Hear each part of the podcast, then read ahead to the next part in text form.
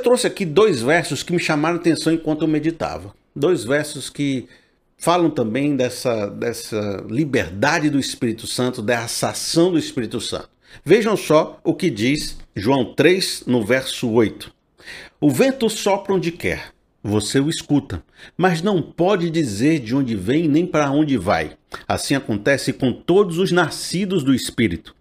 Segundo Coríntios 3, no verso 17. Ora, o Senhor é Espírito, e onde está o Espírito do Senhor, ali há liberdade. Isso já chama uma pergunta reflexiva. Você sente a liberdade do Espírito Santo na sua igreja? Você entende que a sua igreja tem dado liberdade de ação para o Espírito Santo, que lá é um local que promove a ação do Espírito Santo? Você sente que a sua igreja é esse local onde o Espírito Santo tem liberdade para fazer o que ele deseja fazer? A gente vê que tem organizações que elas potencializam os dons espirituais, potencializam pessoas com ideias, com sonhos, com capacidades. Elas põem para frente, né, as pessoas, põem para frente os ministérios, põem para frente tudo que Deus quer realizar, elas recebem apoio. É uma igreja que apoia quem quer fazer a obra, sabe? Que apoia quem tem uma visão, apoia quem tem um projeto, apoia quem tem um chamado, apoia quem tem uma unção.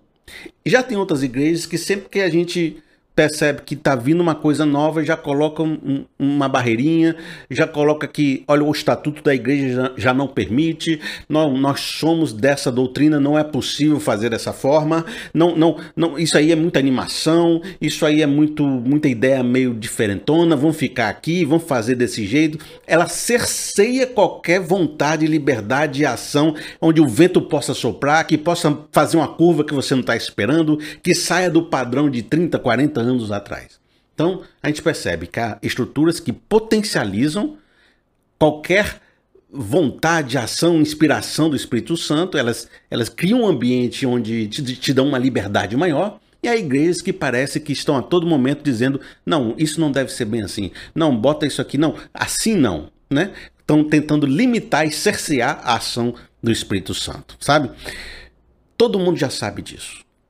Porque quem já viveu igreja um bom tempo, sabe que dependendo da igreja que você está, ou dependendo da época ou do ministério que você está, muitas pessoas já tentaram agir com uma inspiração, sabe? Receberam de Deus uma vontade, um desejo, um dom, uma, sabe, tiveram um sonho de fazer algo, e chegaram na igreja e disseram: Olha, eu tô com esse sonho de fazer tal coisa, isso Deus colocou isso no meu coração. Aí o líder começou a te limitar, a dizer que não era bem assim, minha irmã, isso não vai dar certo. Aí de repente aquela igreja não abraçou você, não apoiou, não lhe deu recursos. E aí você vai se frustrando, porque você estava todo alegre, todo animado, e de repente não encontrou apoio naquela estrutura para fazer acontecer. Todo mundo meio que já consegue perceber que isso acontece. É só você viver um tempo mais numa igreja e você percebe que isso acontece. Às vezes tem igreja que isso acontece demais nas igrejas que são mais apoiadoras das ações espirituais, eles acontecem menos, as pessoas dão mais corda para você. Mas numa, numa, igreja, às vezes, muito regrada, muito estruturada, com muita coisa, é, muito peso de leis, de regras, às vezes você percebe que tenta fazer as coisas, encontra tantas barreiras para fazer acontecer que você acaba desistindo. O que, que acontece com o cidadão que tenta uma, tenta duas, tenta três, tenta quatro vezes tentar fazer alguma coisa e toda hora recebe um não. Toda hora recebe dizendo que você tem que ficar numa função que não é a que você desejava estar. Você tem no seu coração um projeto que tem uma determinada função, que tem um determinado pulsão espiritual, mas todo mundo naquela igreja te coloca num lugar que você não vê propósito, não vê sentido, que não é o que você quer fazer, você faz aquilo de forma somente obrigada, e aí você vai cansando aquilo vai amargando o seu coração e você que outrora estava animado para fazer um bocado de coisa, começa a ficar desanimado. Aí você diz assim, rapaz, quer saber? Eu tentei ajudar, não quiseram me ouvir, eu tentei realizar isso que Deus colocou no meu coração, não quiseram receber, quer saber? Eu vou sentar no banco da igreja e vou usar essa minha capacidade, essas minhas ideias, esse meu coração para fazer a obra fora da igreja. Seja fazendo uma obra espiritual fora da igreja, seja fazendo nas minhas próprias questões, tipo, vou, vou usar minhas ideias no meu trabalho, vou usar minhas ideias com os meus amigos, vou fazer uma comunhão lá com a minha vizinhança e vou fazendo lá, porque o meu projeto de comunhão na igreja não funcionou, então o meu projeto de comunhão na minha vizinhança vai funcionar e lá não tem pastor regrando, lá não tem estrutura dizendo que não pode, lá não tem nada, então essa pessoa, ela se cala dentro da igreja e vai usar a sua vida como o local da ação de Deus somente. E aí você vê aquela pessoa que outrora era animada da igreja, agora está calada, sentada no banco. Ou ainda, essa mesma pessoa pode dizer: Olha, já que não tive espaço nessa igreja, já que essa igreja não me apoiou, não me deu abertura, não me colocou para frente, eu vou para uma outra igreja, para uma outra comunidade que, que entenda a minha linguagem, que entenda o que eu falo, que entenda o que eu digo, que está aqui lutando junto. Eu cansei de bater a cabeça no muro e vou ir para um lugar que o pessoal vai lutar junto comigo, que eu vou ter mais facilidade de fazer esse sonho de Deus no meu coração. Talvez seja essa um caminho que a gente possa fazer uma investigação se não é um excesso de uma estrutura cerceante, castradora, que encolera você de tal forma que retira essa liberdade de ação do Espírito Santo e faz com que as pessoas se tornem mais passivas, mais paradas, mais apáticas, sem iniciativa de fazer mais nada porque estão batendo a cabeça da parede toda vez que tentam fazer alguma coisa. Três perguntas para você fazer uma reflexão. Vejam só: existe uma forma de ser na minha igreja que tem cerceado a liberdade do espírito?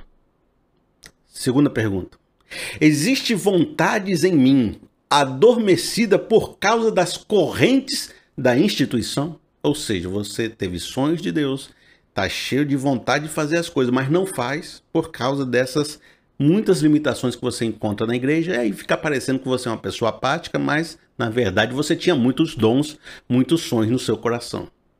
A cultura da igreja está minando a vontade de pessoas com capacidades de agir? Se você disse sim para essas três perguntas, então você está muito perto de descobrir o local do chão que está o vazamento do cano que leva a água do Espírito Santo. Talvez seja por isso, porque muitas igrejas cerceiam tanto né, essa ação do Espírito Santo que outras igrejas que facilitam muitas vezes têm 20 bateristas para tocar e fica faltando culto para botar esses bateristas. Já viu igreja que tem mais instrumentista do que culto? Igreja que tem 80, 90, 100 instrumentistas, aí fica fazendo equipes, escalas, aí o irmão que acabou de entrar no louvor nessa igreja só toca uma vez a cada dois meses no culto de terça, no culto de quinta, porque tem tanta gente para tocar e ele fica se sentindo sabe, injustiçado. Poxa, eu tô aqui para servir a Deus. Eu tô aqui para botar meu louvor para cantar, mas o, o, ministro não me dá uma chance.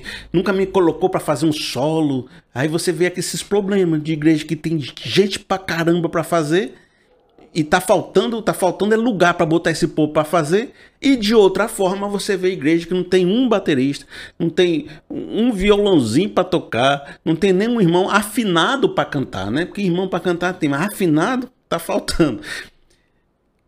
Fuga, já ouviu aquele termo fuga de talentos? Né?